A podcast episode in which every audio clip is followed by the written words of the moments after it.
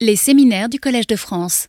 Mesdames et messieurs, bonjour. Je remercie Benoît Peters de cette invitation euh, à parler de cet euh, album euh, complexe, difficile, qui, je pense, a toute sa place dans les albums qui ont marqué l'histoire de la bande dessinée. Et Spiegelman est bien, bien plus connu pour avoir écrit Mouse que pour avoir fait Breakdowns, qui est pourtant une œuvre majeure. Et je vais essayer de vous montrer pourquoi. Mouse qui a été traduit en plus de 30 langues, en plusieurs millions d'exemplaires. Et euh, pour introduire euh, mon propos, j'ai euh, prélevé de Maus un dialogue entre Spiegelman et son psychanalyste à l'occasion de l'écriture de, de Maus. Donc son, psychanalyste appelé Pavel, psychanalyste new-yorkais, donc avec, un, avec, une représentation de masque de, de, de souris, euh, en raison justement du fait que dans Maus, les juifs sont des souris et les Allemands sont représentés par des chats. Il s'agit d'une fiction, hein, d'une représentation, d'un comme si. Et là, donc, du coup, ils portent des masques parce que c'est en même temps des personnages qui représentent euh, euh, une identité juive qu'ils partagent. En plus de cela, Pavel est un survivant, comme son père, et ce n'est pas anodin de choisir comme psy un psychanalyste survivant. Donc je vais vous en faire une traduction simultanée que vous pouvez voir à la troisième case. Euh, de toute façon, les morts ne peuvent jamais dire leur version. C'est mieux alors de ne plus entendre d'histoire. Hmm. Spiegelman réfléchit. Vous allez voir que sa taille diminue au fur et à mesure de l'entretien hein, pour refléter encore mieux ce qu'il en est de, de l'enfant sans doute chez Spiegelman. Hmm. Samuel Beckett a dit Chaque mot est comme une tâche inutile sur le silence et le néant. Alors effectivement, c'est tiré d'une interview dans Vogue de Beckett de 69. Oui, répond Pavel, j'aime cette case silencieuse où ils réfléchissent. D'un autre côté, il l'a dit. Oui, peut-être que vous devez inclure cela dans votre livre. Donc sans doute, je pense que toute la vie de Spiegelman a été de se consacrer à cette tâche immense que certains mettent en case, en forme, en storia. Cette tâche lui a sauvé la vie. Son travail formel de fragmentation a permis une mise en récit, une ligature des multiples îlots restés en souffrance de son histoire familiale et personnelle permettant une œuvre de reconstruction. Donc voilà euh, ce qu'il en est d'une interprétation que je peux faire. Euh, ce travail a permis non seulement pour lui, mais pour des milliers d'auteurs à sa suite, d'exister autant de conquêtes sur le silence et le néant. Telle serait cette introduction à Breakdowns, qui est un album difficile, complexe, mais qui va montrer les multiples moyens qu'il a utilisés pour survivre à cet effondrement. L'une des traductions de breakdown, c'est dépression, effondrement. Il y en aura d'autres que nous verrons. Donc cet album se présente comme ça, donc il faut bien comprendre que c'est que c'est un album qui a trois parties. Donc d'abord, il y a une partie qui est la traduction de cet euh, album qu'il a sorti en 77. Et puis il y a deux autres parties. Alors comme il est très complexe d'abord, il a cru utile de faire quelque chose de, de, préparatoire pour euh, expliquer un peu cette œuvre. Donc il a fait une préface en, forme de planche, 19 planches originales. Et puis il a fait une postface parce que je pense que la préface ne suffisait pas à clarifier ce qu'il en était de l'intérieur. Et puis il a fait une longue postface de plusieurs centaines d'un millier de mots pour expliquer à nouveau le, contexte dans lequel cet album a existé. Pourtant, euh, dès, la, dès, cette, euh, dès, cette, couverture, hein, on voit cette première et quatrième de couverture, je pense que l'on voit à la fois, enfin, pour moi, l'essence même de ce, de, de ce, livre. Donc d'abord le titre, hein, Portrait de l'artiste en jeune. Alors là, suit une suite de... Euh, de, euh, donc je ne sais pas comment tu disais tout à l'heure, de, voilà, de Crawl Beach, euh, dont on peut reconnaître, euh, soit dit en passant, un, un, typique qui est beaucoup utilisé dans la bande dessinée, celui-là, qui va être effectivement, j'ai un pointeur, euh, hop, qui va être beaucoup utilisé par Spiegelman, ah, non, hop, ah, ça va trop vite, qui va être beaucoup utilisé par Spiegelman tout au long de cet album. Et euh, donc, portrait de l'artiste en jeune, donc on voit déjà le, lien qu'il peut faire avec, euh, euh, James Joyce, et, car cet album est un vrai dialogue intérieur, un dialogue intérieur avec lui-même. Et puis, donc pour moi, deux lignes de tension dans cet album. D'abord, ce qu'il en est de la chute, de ce qu'il en est de la chute, de l'effondrement, de tout ce qui se passe dans le moment où on tombe. Donc, il y a quelque chose de l'ordre de la menace, euh, et, on ne peut pas ne pas penser. Non, c'est pas celle-là. J'ai du mal avec les. Comment on fait pour revenir en arrière? Attendez. du coup, vous n'avez pas vu celle-là. Voilà. Euh, le faire avec l'ordinateur, c'est plus facile. Donc on ne peut pas penser à, l'un des maîtres de Spiegelman, Winsor McKay, où on retrouve le même soleil ou la même lune avec la chute de Nemo. Donc tout de suite, on est dans ce monde onirique et avec ce sentiment de désaide de cet enfant permanent. Donc c'est euh, quelque chose qui interpelle ben, tout un chacun à la lecture de Nemo et comment à, cette détresse dans ce monde infini va succéder un réveil brutal. Heureusement, euh, il va toucher le sol solide et, euh, va récupérer un peu ses, esprits. Mais cette dynamique de de DZ et finalement de soutien, euh, comment l'art va venir au secours de ce sentiment d'angoisse et d'effondrement, va être une constante tout au long de cet album. Et puis l'autre, l'autre ligne de force de cet album, cela va être ce que vous voyez sur votre gauche, avec euh, une représentation de, Picasso, de Ramar, et on va voir tout le travail qu'il va faire, tout le travail constant tout au long de l'album sur ce qu'il va appeler la grammaire, hein, la grammaire de, son art. Euh, avec, avec quelque chose d'indécidable, on ne sait pas si c'est les yeux, le profil, c'est-à-dire il va à chaque fois nous mettre à contribution, il va utiliser notre subjectivité, nos impressions, notre sensorialité et voire même nos, interprétations, nous ne ferons jamais la même lecture de breakdowns euh, l'un et l'autre en raison de la variabilité que ce type de case pourra nous, suggérer. Donc c'est euh, ce dialogue constant qu'il veut, hein, pour lui c'est une fertilisation constante entre l'art mineur et l'art majeur, cela fait partie des, des thématiques qui apparaîtront, et puis thématique qui peut être illustrée bien sûr par euh, par la représentation qu'il y a eu des œuvres de Picasso au musée Picasso, où ils se sont servis là de l'œuvre de Spiegelman pour euh, illustrer leur affiche. Mais ça, va être à partir de ces deux lignes de tension que nous allons euh, pouvoir commencer à parler de cet album. Donc Spiegelman il y a quelques temps, Spiegelman plus récemment, et euh, donc c'est effectivement suite à, cette œuvre de traduction qui m'a fait plonger euh, encore plus avant dans la, connaissance de ce, monde. Et bon, traducteur, c'est aussi un interprète, donc cela allait bien avec ma spécialité. Je n'aurais pas pu faire cette œuvre de traduction sans Richard Zrehen, à qui je dédie cette conférence et qui a disparu. Donc cet album, donc dans la préface, ça commence par un, dialogue, hein, ce qui est l'essence même de cet album. Ça ne cessera d'être un dialogue entre l'auteur et nous-mêmes. Et là, c'est un dialogue entre lui et sa mère, sous le mode justement hein, de cet euh, idéogramme, de ce squeak.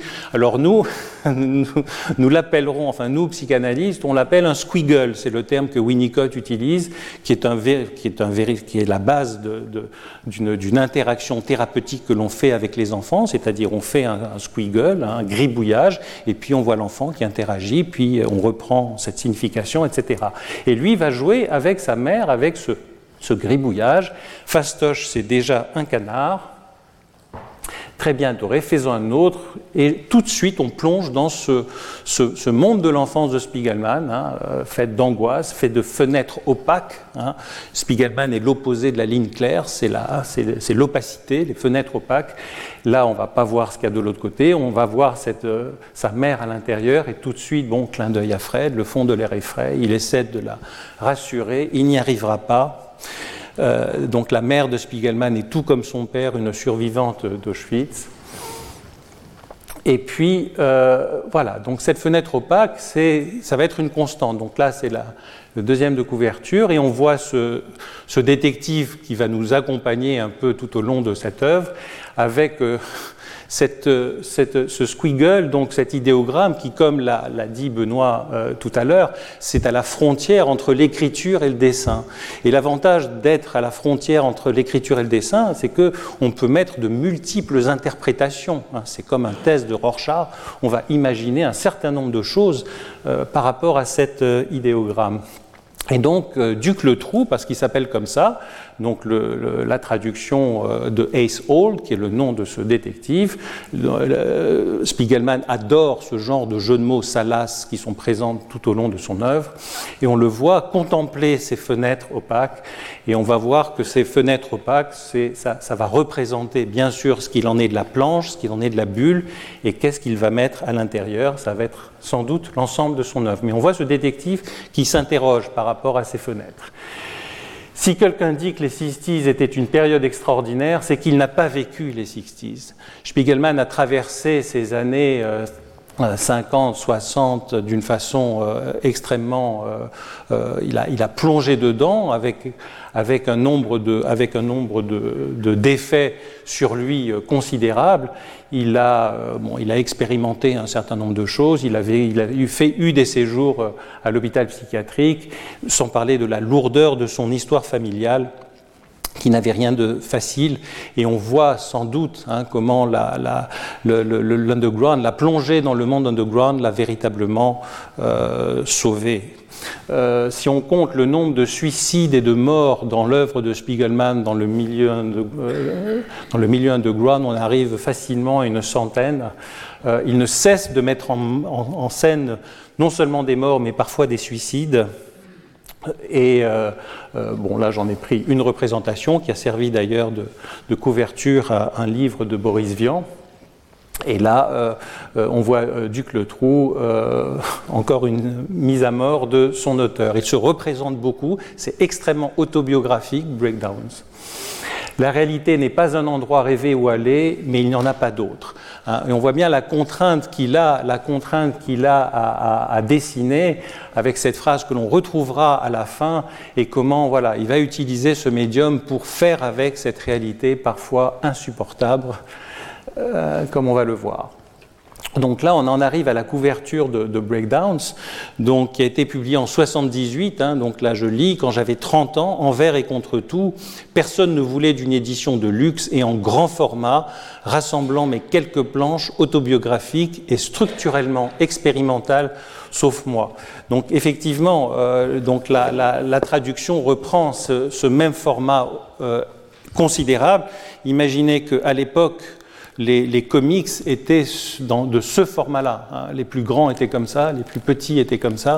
Donc, euh, ce, changement de cadre est extrêmement important pour lui, parce que voir les histoires telles qu'il va les nommer, enfin tels euh, prisonniers de la planète enfer et un certain nombre d'autres en grand format, on voit bien comment le cadre modifie l'interprétation du comics en tant que tel. Hein. ce n'est pas la même chose de voir un comics de, 20 cm avec un qui en fait 40. Cela, va modifier la perception même que l'on a de l'histoire. Et pour lui, c'était important de, trouver quelque chose d'adapté, à la, sans doute, à la, qualité de, l'intérieur, et euh, qui plus tard va le mener, bien sûr, à, à Maus. Donc il va jouer aussi, c'est pour ça que ce, travail sur le graphisme, ce travail sur les cases, sur les inversions, sur les couleurs, il va s'intéresser au, matériau lui-même de la bande dessinée, hein, que ce soit l'ancrage, que ce soit la page, le zipaton comme il va l'appeler.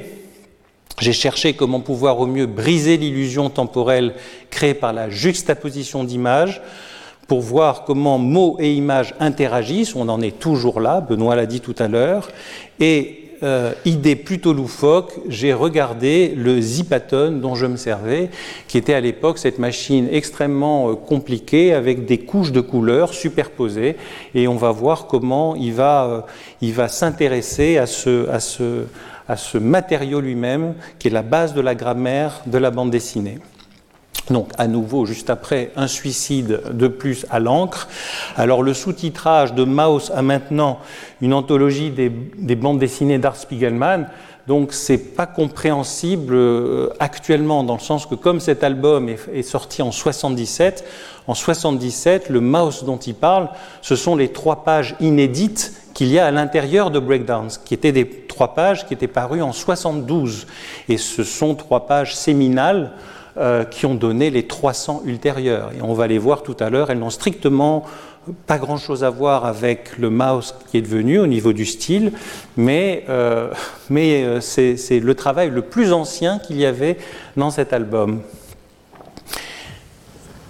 Une fois les démons bariolés, donc là encore je le cite, hein, des dessinateurs underground lâchés dans le médium jusqu'ici gentillet des comics, il put se concentrer sur la grammaire de ce langage et circonscrire ses propres démons, art majeur et art mineur, mots et images, formes et contenu, tout cela pourrait paraître sec et académique, mais bon sang, à ce moment-là, c'était pour moi une question de vie et de mort.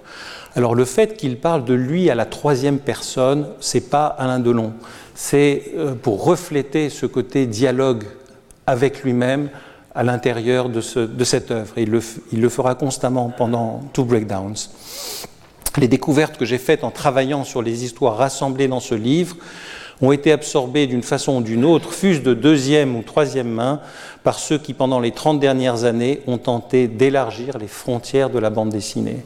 Hein, et effectivement, hein, ça a mené ensuite à, toute l'œuvre de de après Breakdowns, il a fait Raw Magazine avec Françoise Mouly, et puis après Raw Magazine, Mouse, et puis euh, il a découvert, enfin Chris Ware a découvert Raw, et puis il a ensuite publié à l'intérieur de Raw, et il a véritablement modifié hein, le, à la fois par Mouse et par le travail sur le côté très formel, le, le, la perception qu'on peut avoir le, monde de la bande dessinée.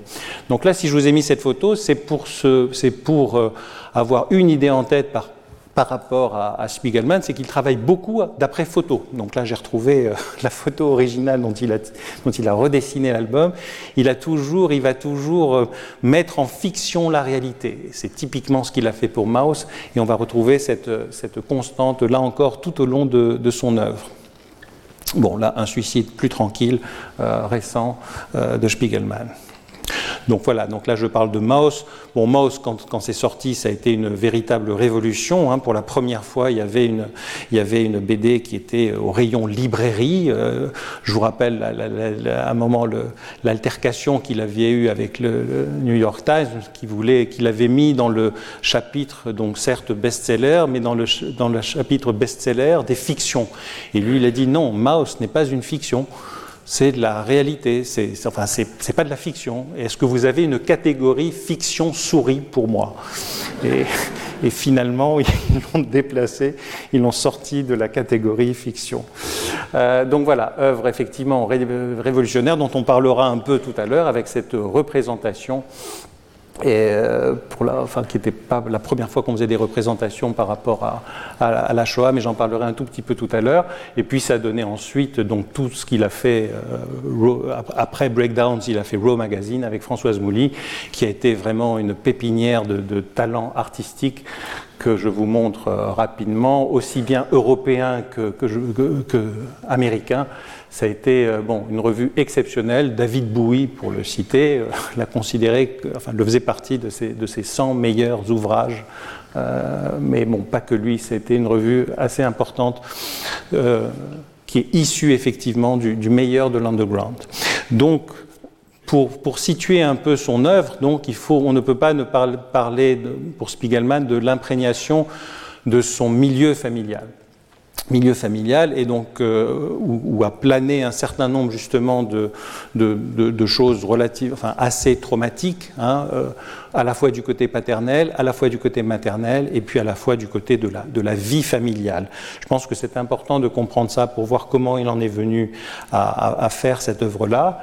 Donc d'abord du côté de son père, alors on avait un peu préparé la, traduction pour, que les, pour que les personnes puissent comprendre que Pop, ça pouvait être son père. Juste avant, on le voit appeler son père euh, Pop, qui permet de comprendre les multiples jeux de mots derrière Pop Art, avec cette statue, un peu cette statue du commandeur de son père. Pas la peine pas le choix, il faut avancer. Hein. L'ombre de son père retentit sur toute son œuvre, non seulement pour lui, mais aussi du côté de son fils. Mais il n'y a pas que le poids de cette histoire de survivant, bien sûr. Euh, qu'il a, qu'il a eu. Il a eu une enfance particulièrement sous le coup de la violence. Honore ton père. J'aurais tant aimé avoir plus de souvenirs chaleureux de mon père. Ce n'est pas comme s'il me battait tout le temps, juste de temps en temps. On appelait ça élever des enfants à l'époque. Je tremblais quand il prenait sa ceinture, jusqu'au jour où, à 14 ans, par défi, j'ai pris la mienne. C'était terminé. Du côté de sa mère aussi, qui est euh, elle aussi rescapée d'Auschwitz, euh, les choses n'étaient pas moins simples. Il va nous l'illustrer dans cette préface. Bon sang Michel, trop c'est trop, mais arrête de me crier tout le temps après, je n'ai rien fait, tu n'as rien fait. Toi, tu n'as rien fait, tu as parfaitement raison, j'en peux plus. Ce n'est pas elle qui me rend fou, c'est ma mère. Il se prend la brique de Crazy Cat de Georges Herriman et j'ai pris un vieux cliché freudien en pleine poire. En 1968, ma mère s'est tuée sans laisser un mot marrant la façon dont l'esprit fonctionne, j'avais oublié son suicide quatre ans avant, l'oubli servant de bouclier contre mes souvenirs. Donc, euh, donc déjà, je, pense que la, qualité de la représentation de ce qu'est une parexcitation et comment euh, voilà, l'appareil psychique tend à se défendre des choses euh, difficiles d'accès, hein, comme si les choses étaient encryptées et que parfois elles rejaillissent.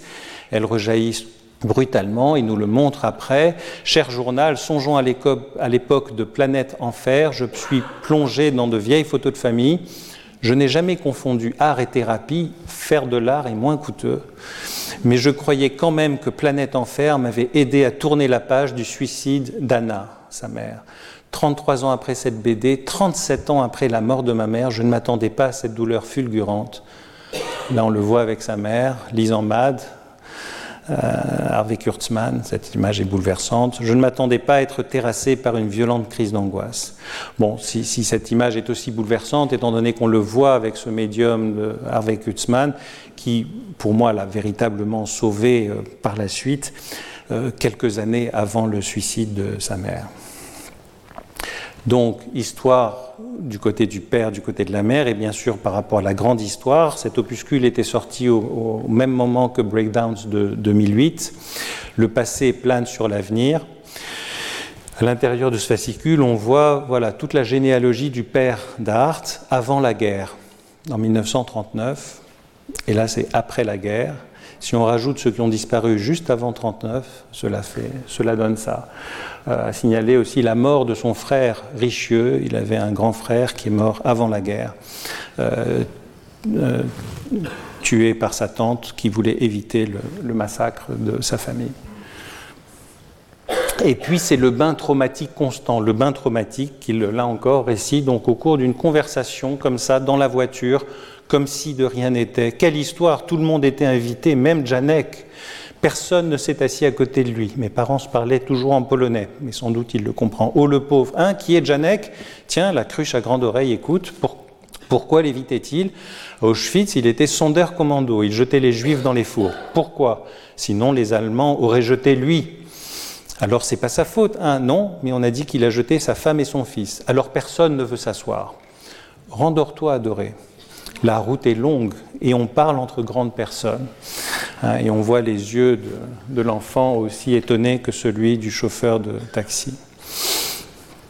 Et puis euh, voilà, coup de main paternel, hein, avec un clin d'œil à ici Comics, les Weird Tales. Hé eh, Dash, regarde ce que papa a pour toi. Un cadeau, c'est son fils.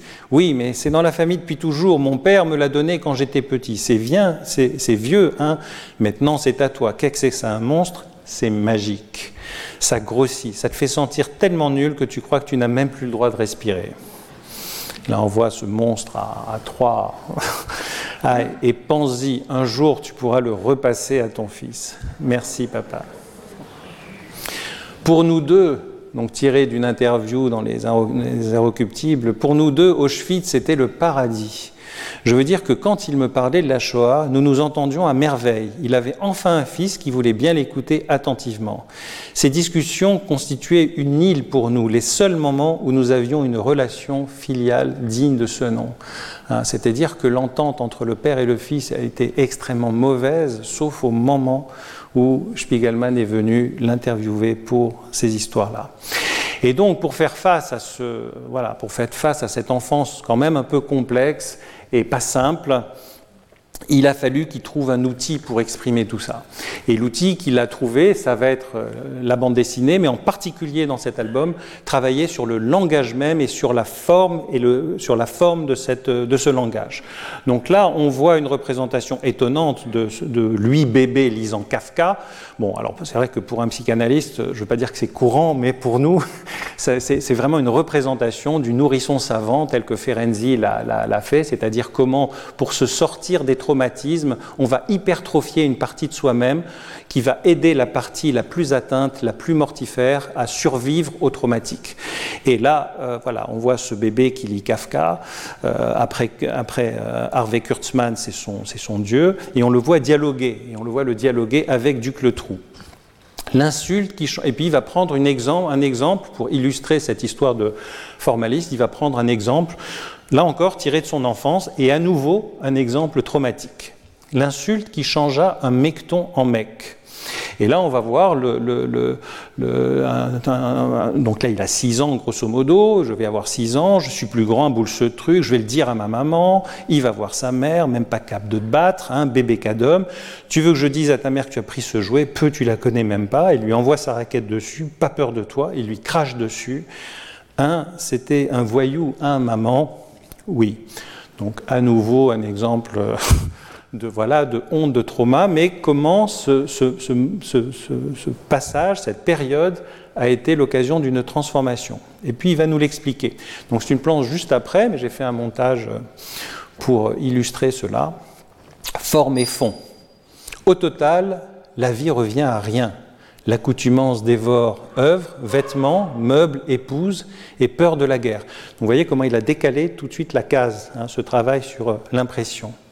Et l'art n'existe que pour retrouver la sensation de vivre, pour ressentir les choses, pour sentir le sol solide. Souvenez-vous de cette image de Nemo. Le propos de l'art est de faire sentir les choses telles qu'elles sont perçues et non pas reconnues. La technique propre à l'art, rendre les objets non familiers, les formes plus complexes, pour augmenter la difficulté et la durée de la perception, car le processus de perception est une fin esthétique en soi qui doit être prolongée. La scène traumatique, il ne la touche pas. L'art est un moyen d'éprouver la dimension artistique d'un objet. L'objet n'est pas important. Et il va nous dire qui a tenu ces propos. Hein. C'est Viktor Shklovsky, tiré de Art, Technique de 1917. Shklovsky est l'un des pères du formalisme russe avec, euh, avec Vladimir Prop, qui a, qui a, aussi appliqué la technique du formalisme au conte pour enfants, au conte russe en particulier. Et, euh, et donc il va appliquer ces techniques du, du formalisme pour euh, augmenter notre perception de l'image. On va passer plus de temps et on va voir que le temps pour Spiegelman est quelque chose de crucial. On n'a plus beaucoup de temps dans ce foutu monde non plus, pendant que toi tu te creuses le nombril toujours ce dialogue intérieur. Du temps, soupira-t-il. La BD est du temps transformé en espace. Je lui ai envoyé mon pied dans le bide et je me suis fondu dans l'ombre. Donc voilà, il ne peut pas s'empêcher, euh, à la suite d'avoir fait une théorisation, euh, d'avoir fait une théorisation sur la bande dessinée, de, rentrer à nouveau un peu de trauma euh, sur ce bébé qui n'a pas fait grand-chose a priori.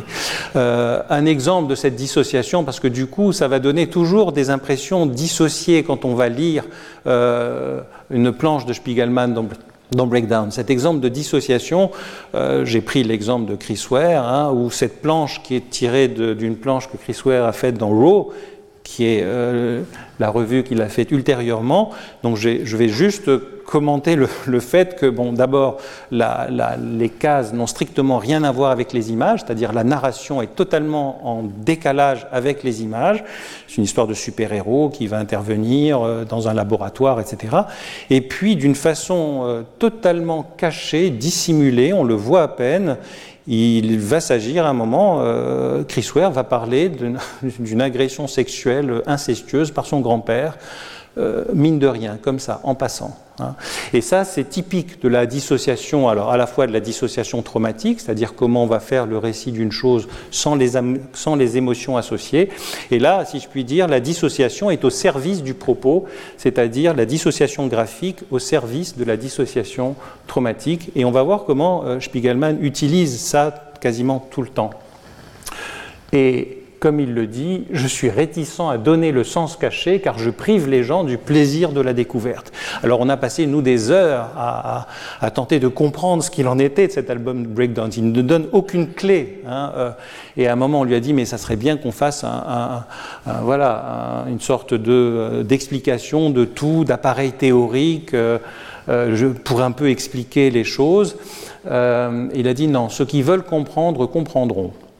Bon, je pense que le public français est aussi passé à côté de cet album en raison de la, complexité de ses propos, mais, euh, mais, voilà, ça fait partie du plaisir de Spiegelman de ne pas donner les clés. Donc le style de Spiegelman, donc on a parlé du style tout à l'heure, donc son style est absolument pas, vous pouvez pas reconnaître du Spiegelman. On peut reconnaître du Manara, du Gottlieb, du Krepax, on ne peut pas reconnaître du Spiegelman. Comme il le dit lui-même, je dois inventer un nouvel alphabet pour commencer à écrire. Hein, et à chaque fois, il, réinvente les choses. Donc là, c'est dans la, euh, première page de Short Order Comics. Boîte pour l'armée du salut, donc vous voyez la différence. Bijou Funnies avec son copain euh, Skip, Skip Williamson, et Jay Lynch. Là encore, on ne reconnaît pas le style par rapport à avant. Dans EVO, là encore, une autre, une autre représentation. Là, quelque chose de plus psychédélique. Il faut savoir, à l'époque, les drogues étaient, enfin, le LSD était en vente libre. Il en a, hélas, usé et abusé. Voilà ce que ça pouvait donner. Euh, ce qu'il a pu faire chez Tops, donc ça a donné les crados en France. Et puis, comme il le dit, hein, Tops a joué le rôle de Médicis pour l'artiste. Hein. il a travaillé près de 20 ans euh, euh, en faisant ce genre de représentation. Crumb aussi a travaillé chez, Tops. Euh, et l'influence, là encore, de Kurtzman a été déterminante pour lui. Et c'est ce qu'il a reflété en faisant des, en, pervertissant les choses dites pour enfants. Si on voit l'œuvre graphique, parce que c'était aussi un graphiste, il a fait une école de graphisme, Spiegelman, si on voit ce qu'il a fait après Mouse et après Rose, c'est à nouveau un style différent. Hein. Il, a été, euh, euh, il a travaillé au New Yorker pendant des années, et là encore un style à chaque fois différent. Euh, voilà, donc son style n'est pas repérable et en particulier dans celle-ci, et il a décidé justement dans Breakdance de ne pas continuer dans cette voie-là. C'est pour ça qu'il a fait Breakdance. Hein. il a décidé de ne... Voilà, si, si je continuais dans cette voie-là, je serais toujours à vendre mes revues au coin de la rue. Donc c'est un peu pour arrêter cette voie qu'il a fait Breakdance. Donc voilà un peu toutes les, les, les 15 histoires dans Breakdance. Alors je vais certainement pas passer tout en, tout en revue, on n'aurait pas le temps, je vais en sélectionner quelques-unes. Et vous voyez que ces œuvres, c'est d'abord, vous avez en Funny Aminals numéro 1, 72, les, trois planches séminales, et ça va s'étaler jusqu'en 76. Hein, et il a pris vraiment le meilleur de sa production euh, de l'underground. Donc, il euh, faut bien voir que Spiegelman a, connu pendant l'enfance bah, les effets de Vertam. Je pense que Benoît en avait parlé, c'est-à-dire de la censure qu'il y avait à l'époque pour les comics. Et donc euh, le milieu underground, qui est euh, le milieu dans lequel il a euh, fait ses œuvres, grosso modo c'est près de 10 ans, qui représente à la fois, alors c'est pas facile de donner une définition de l'underground, je l'ai fait sous forme d'une formule, hein. vous prenez un peu d'esprit MAD, MAD, qui d'ailleurs Kurtzman le dit, à un moment dans son œuvre, hein. MAD c'est un acronyme, hein, c'est Mum and Dad. Euh, donc vous prenez l'esprit MAD de la période Kurtzman, vous rajoutez sexe, porno, drogue, aucun interdit, donc au niveau de la censure, vous alors tous les thèmes, je ne vais pas les citer parce que les citer même, je risque d'être censuré, mais il a quasiment euh, euh, tout, enfin, les, toutes les thématiques de, perversion multiple, de violence, de barbarisme ont été, ont été représentées dans ce milieu underground. Bien sûr, le début de l'autofiction, on le trouve dans le milieu underground avec un discours politique anti-establishment, c'est-à-dire il y avait quelque chose d'extrêmement contestataire. Imaginez-vous, hein, dans les périodes euh, post-macartisme, post-seconde guerre mondiale, post-BD Cochon, la période du Vietnam. Donc voilà, donc bien sûr, il y avait des représentations extrêmement brutales de cette période-là, qui était pourtant euh, sur un plan économique euh, plutôt positif, mais voilà, sur le plan idéologique, hein, des étudiants, on avait tiré sur des étudiants sur les campus, donc c'est pas une période tranquille comme il le dit. on va commencer par donc euh, sa première page, hein, c'est euh, c'est un hommage à Rube Goldberg et ses machines et ses machines. Donc voilà comment euh, la définition d'une machine de Goldberg, c'est comment obtenir un effet très simple d'une façon très très complexe. Donc là, bien sûr, c'est une machine à suicide. Il ne pouvait pas en être autrement. J'ai pas le temps de vous détailler comment elle marche. Je peux juste vous dire que le, personnage, en voyant cette machine totalement inutile, va aller à la pharmacie pour aller prendre des barbituriques et se suicider.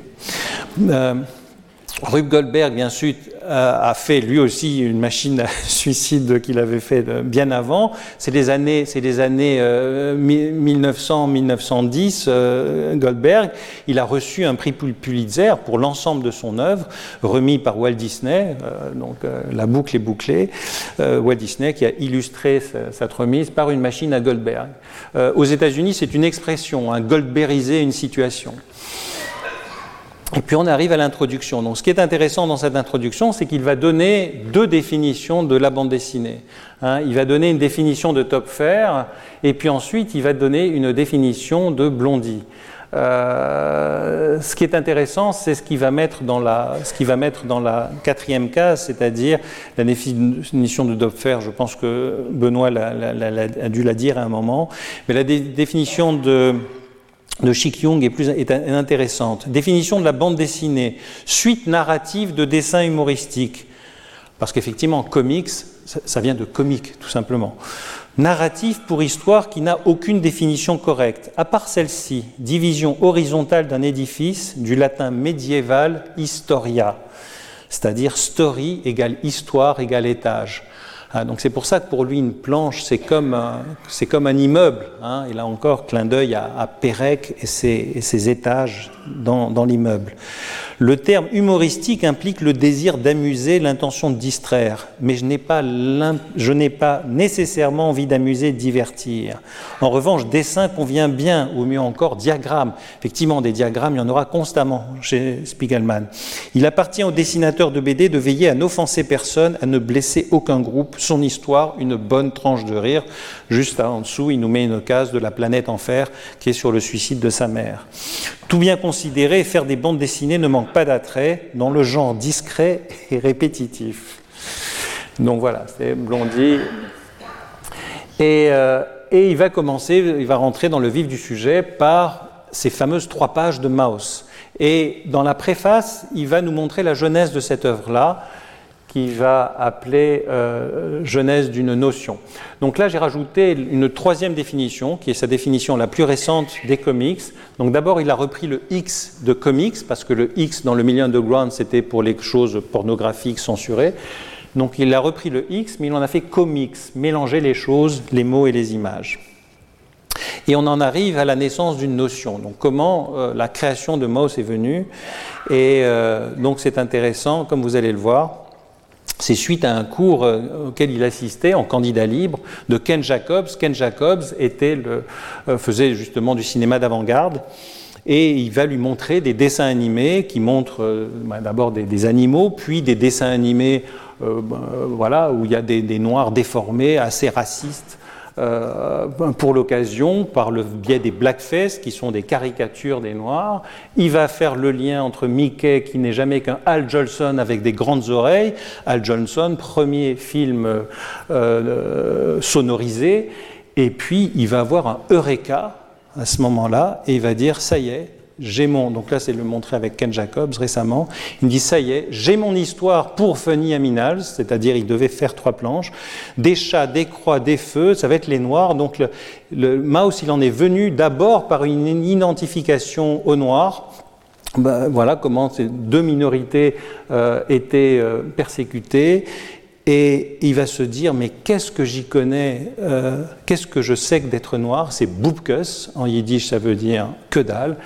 Et voilà, la notion d'Hitler juif égale vermine m'offrit une métaphore plus familière, effectivement. Hein, je vous rappelle cette parole d'Hitler les juifs sont indubitablement une race, mais ils ne sont pas humains. Et donc il va euh, faire, euh, il va s'inspirer d'autres choses, d'abord de Calvo, ce dessinateur français, qui a été le premier à faire une représentation, alors comme on est euh, ici, euh, je vais différencier le thériomorphisme de l'anthropomorphisme. Hein, le thériomorphisme, c'est l'animalisation de l'humain, alors que l'anthropomorphisme, c'est l'humanisation de l'animal. Euh, voilà, donc là, Calvo était le premier à faire une représentation de Hitler en loup, et puis l'autre inspiration, c'est euh, Mickey euh, au camp de Gurs, qui est tiré de, de l'œuvre de Horst Rosenthal, un jeune dessinateur allemand originaire de Breslau en France, dès 1933, qui a été déporté et mort à Auschwitz le 11 septembre 1942. Et il nous fait visiter ce camp, c'est assez terrible, ça a été euh, édité par le Mémorial de la Shoah, cette œuvre assez unique. Bien sûr, d'autres inspirations, hein, de Otto Dix, de Georges Gross, qui ont vécu la Première Guerre mondiale, qui était considérée d'ailleurs comme de l'art dégénéré par les Allemands. Et puis bien sûr cette bande dessinée de Kriegstein en 1955, on voit cette image-là, image qui est inspirée de Margaret Bourke-White, qui a été la première journaliste reporter à accompagner les troupes allemandes euh, pour la libération de Buchenwald le 13 avril 1945, qui lui a servi d'introduction à cette première page de Maus. Donc c'est pour ça que cette image n'apparaîtra pas dans le mouse euh, qu'il a fait par la suite, étant donné que son père et sa mère n'ont pas été libérés, ils ont fait la marche de la mort, donc ils n'ont pas connu ça. Et donc on va voir un père qui raconte à son fils une histoire euh, sympathique, euh, qui est tout simplement son histoire avant qu'il soit déporté dans les camps, mais c'est juste pour l'endormir, hein, rendors-toi, tout va bien. Et puis, c'est à l'occasion de cette histoire d'ailleurs qu'il va aller revoir son père pour commencer une première interview de, cette, de son histoire à lui, et euh, qui est une histoire de dénonciation, euh, et comment cette dénonciation va euh, entraîner l'arrestation de son père. Je termine par cette, par cette, cette image de Maus, hein, avec ce charnier, avec son père qui lui dit Rendors-toi, Mickey, passe une bonne nuit. Donc voilà, donc ça c'était en 72 qu'il a fait cette œuvre-là. Euh, par la suite, il en a fait une œuvre en, 72 et il a là encore utilisé toutes les techniques de, l'art dit majeur hein, dans le milieu des comics underground qui s'enorgueillissait de briser les tabous. Il brisait l'ultime tabou, il osait se donner le nom d'artiste et nommer art son médium. Donc là encore, c'est lui qui parle. Donc, inspiration là encore d'une planche de Kriegstein. On voit bien le découpage que vous pouvez voir de ce personnage qui tombe, hein, qui est inspiré bien sûr des travaux de Duchamp, femme qui, descend l'escalier avec les photographies, inspiré aussi de Lynn Kendall Ward et inspiré de Franz Mazerel. Il a fait donc Planète Enfer avec ce type de représentation qui est assez euh, terrible. On voit bien l'importance de l'expressionnisme allemand dans cette, euh, dans cette œuvre. C'est quasiment des, comme des gravures sur bois. Et puis voilà, ce, découpage, ce découpage que l'on reprend sur cette larme qui coule. Donc lui sortait à peine d'hôpital psychiatrique et il découvre le suicide de sa mère. Donc c'est vous dire la culpabilité qu'il en a. Son père effondré. Euh, et puis euh, ça se termine par voilà, il est en prison et tu m'as coupé, tous mes circuits sont grillés, mes nerfs à vif, mes connexions foutues, tu m'as assassiné maman et c'est moi qui paye l'addition. Je veux juste montrer cette deuxième case où vous voyez là encore sur un plan graphique Hein, dépression post-ménopause, Hitler l'a tué, maman, salope. Donc à la fois le présent, à la fois le passé de l'enfance de Spiegelman, à la fois le passé de la mère. C'est en raison de cette planche que Maus a été interdit dans plusieurs États pour euh, nudité. hein, euh, en raison de la, pile de cadavres et du, cadavre de sa mère juste au-dessus. Un mouse a été interdit actuellement dans plusieurs États en raison de, cela. Euh, donc bon, c'est vous dire le ce, genre de publication dans le milieu underground, c'était effectivement en décalage total, mais la liberté du milieu underground permettait d'avoir ce genre d'expression artistique euh, bouleversante. Donc Cracking Joke, c'est aussi une. Donc voilà, il va, on va croire qu'on va un peu rire, on va un peu sourire par rapport à ça. Bon, ça ne sera pas souriant non plus, étant donné que le thème, c'est l'histoire d'un type qui se croit mort et sa famille ne peut pas le faire changer d'avis. Donc toujours, c'est intéressant, c'est-à-dire, euh, est-ce que les morts saignent ou pas? Donc telle est la question de cela, les morts ne saignent pas, les morts ne saignent pas, puis ça se termine par euh, les morts saignent. Et là encore, euh, est-ce qu'un mort est vivant ou pas? Donc toujours cette thématique de mort-vivant est sans doute le but d'un artiste, hein, c'est cela, c'est-à-dire de rendre les morts vivants, que les morts saignent et que l'on y pense tout le temps. Euh, Mark Twain, toute chose humaine est pathétique, la source secrète de l'humour n'est pas la joie, mais le chagrin, il n'y a pas d'humour au paradis. Donc toujours quelque chose de très désespéré dans tout cela. Une autre planche qui est Don't Get Around Much Anymore, qui est, euh, qui est une planche où là encore le style a complètement changé, mais là c'est une planche qui est particulière parce que d'abord il va nous sonoriser cette planche. Euh, d'abord c'est une planche qui à la lecture on ne peut pas, ne, pas se il va nous faire ressentir ce qu'est la dépression. Et il va nous faire ressentir ce qu'est la dépression par le côté très, euh, voilà, par le monoïdéisme, par le côté redondant, par les pensées en boucle. Et, nous, à la lecture, on ne va faire aussi que de, de, de, de revenir en arrière, on ne va pas pouvoir avancer. Euh, donc il commence par ce plan de l'étage. Alors c'est pas un truc sympathique architectural, hein, c'est un clin d'œil qui fait aux représentations des livres policiers qui représentaient toujours les scènes du crime, comme on peut le voir dans ce classique euh, de la scène criminelle en, 1915 de Le Chat. Donc et ensuite il va représenter toujours ce qu'il en est des diagrammes plus tard dans Maus et on va commencer par le titre et puis on va voir, à chaque fois vous allez voir qu'il y a une image, le son de la télé ne marche pas, la télé elle apparaît après, le réfrigérateur est vide, le, réfrigérateur était juste avant, euh, à la fin le disque saute, il est rayé, ça veut dire qu'il faut revenir encore à la case d'avant, vous ai-je dit que le réfrigérateur ne marche pas et, euh, on va revenir là encore en arrière. Et puis toujours cette histoire de dissociation, c'est-à-dire même l'image de la télévision, elle n'est pas droite, donc il faut faire un effort pour rassembler l'image, et puis essayer de rassembler l'image de la fin, où vous voyez une couche de dents au-dessus, et puis une brosse à dents en dessous qui est comme si c'était les dents, donc là encore une impression dérangeante, de malaise. Et puis euh, là encore, un autre niveau qui apparaît. Euh, Madoc n'aimait pas le nouveau livre de Herman Wouk, Herman Wouk qui a écrit euh, Le souffle de la guerre, où il s'agit à nouveau aussi de guerre et de libération des camps plus tard. Euh, autre œuvre, Petit signe de passion.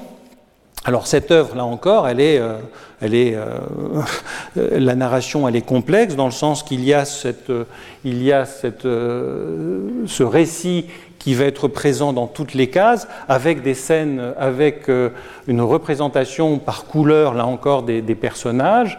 Et puis, euh, et puis, on va détailler, euh, et puis il va répéter c'est cela dans plusieurs cases, et puis on va détailler l'une des choses présentes ici, c'est-à-dire contrôle antitermite. Et on s'est dit avec Richard, mais qu'est-ce que vient faire contrôle antitermite?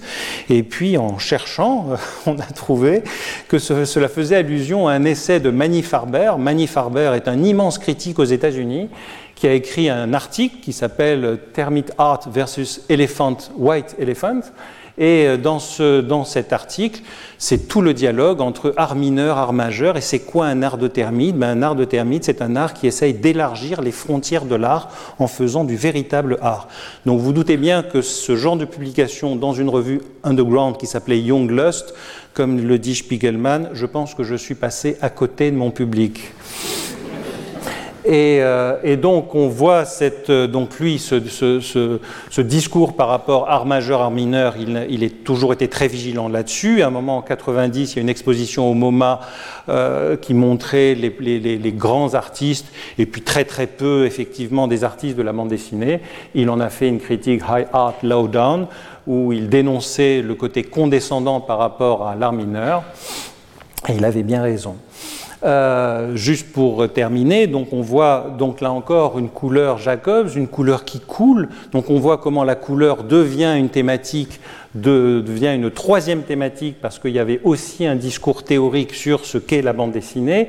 Mais cette couleur qui coule, narrative, qui va figurer le temps, comme il y a cet hommage à Jacobs qui faisait partie effectivement de l'avant-garde, je pense qu'il ne pouvait pas ne pas connaître, bien sûr, l'œuvre de Gérard Fromanger et de Godard. Godard était considéré comme une grande star dans les campus américains, avec ce fameux tract numéro 1968 que je vous recommande de voir sur le net. Vous voyez le, drapeau rouge qui coule euh, sur euh, le blanc et le bleu que Godard a filmé. Bon, ensuite, d'autres, on peut décliner tout cela comme cela a été fait dans Watchmen. Donc il va illustrer son propos par, alors essayez de me regarder moi, hein, il va illustrer son propos par le fait que le, dialogue pour lui entre le mot et les images, il va nous l'expliquer parce que Little Sin of Passion, c'est peu compréhensible. Voilà, mots et images. En fait, les mots parlent plus fort que les images. Les textes tendent à occulter l'évidence sous nos yeux, mais aucun texte ne peut limiter ou figer la signification d'une image. Là encore, c'est tiré de Suzanne Sontag, La photographie. Je terminerai cette, cette dernière euh, planche, hein, mais il y en a 15 autres, on n'a pas le temps. Bien sûr, je ne pouvais pas ne pas parler de Duc Le Trou, dont, là encore, hein, la, traduction nous a posé pas mal de problèmes, parce que ce n'était pas évident de traduire Ace Hall. Et. Euh, et donc voilà, donc la représentation des, héros de Spiegelman, ce ne sont pas des super-héros, ce sont des sous-héros.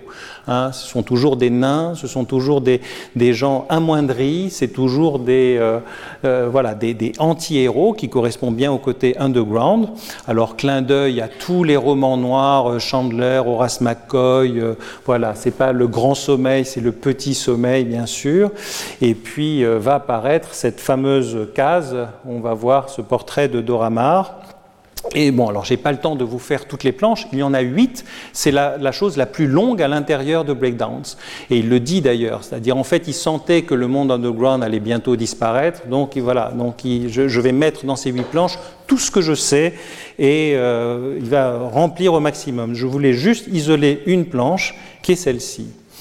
Je revoyais le pauvre type pleurant, pleurnichant d'être refroidi, je voulais l'assommer, parce qu'effectivement, le double de Spiegelman s'est fait assassiner à la première case. Je voulais hurler, réveille-toi Minus, réveille-toi, je voulais ma maman. Toujours cette histoire de désarroi et de détresse tout ce que j'avais, des chaussettes trempées. Je me suis réveillé, donc un bateau surgit. La réalité n'était pas un endroit rêvé à visiter, mais il n'y avait nulle part où aller. Donc là encore, on voit ce dialogue intérieur avec la partie la plus, ben, la partie morte, qui est la partie morte qu'il va faire euh, qu'il va faire revivre dans ce rêve. Bien sûr, clin d'œil, et là c'est lui qui le fait, ce n'est même pas moi, clin d'œil à Freud, hein, étant donné que cette histoire de bateau suite aux larmes, alors en l'occurrence c'était un bébé qui euh, faisait ses besoins, euh, ce dessin est présent dans l'interprétation des rêves, et là vous avez l'original qui avait été donné par Ferenczi à Freud. Et vous voyez comment, voilà, il s'agit d'un naufrage, il, s'agit d'être submergé, et à nouveau, il se place sous l'ombre, hein, sous le fantôme du Picasso, c'est-à-dire pour lui, il ne fait pas de différence entre l'art majeur et l'art mineur. Hein. Pour lui, l'art, c'est l'art.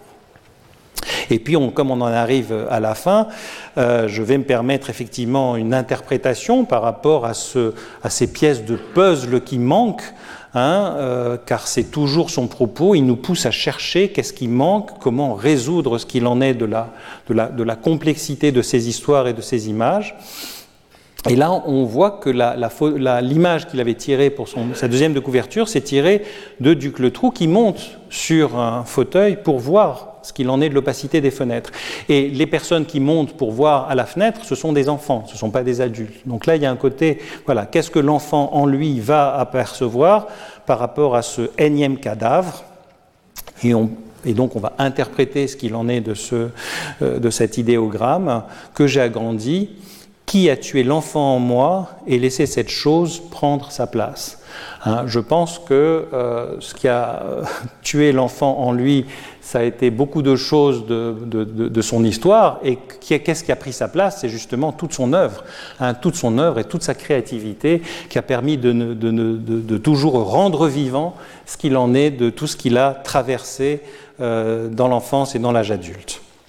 En conséquence, certains regarderont peut-être Breakdowns comme un simple artefact de son époque, mais pour moi, c'est un manifeste, un journal personnel, hein, c'est lui qui parle, une lettre de suicide froissée et une lettre d'amour toujours valide adressée à un médium que j'adore. Je vous remercie. Retrouvez tous les contenus du Collège de France sur www.colège-2-france.fr.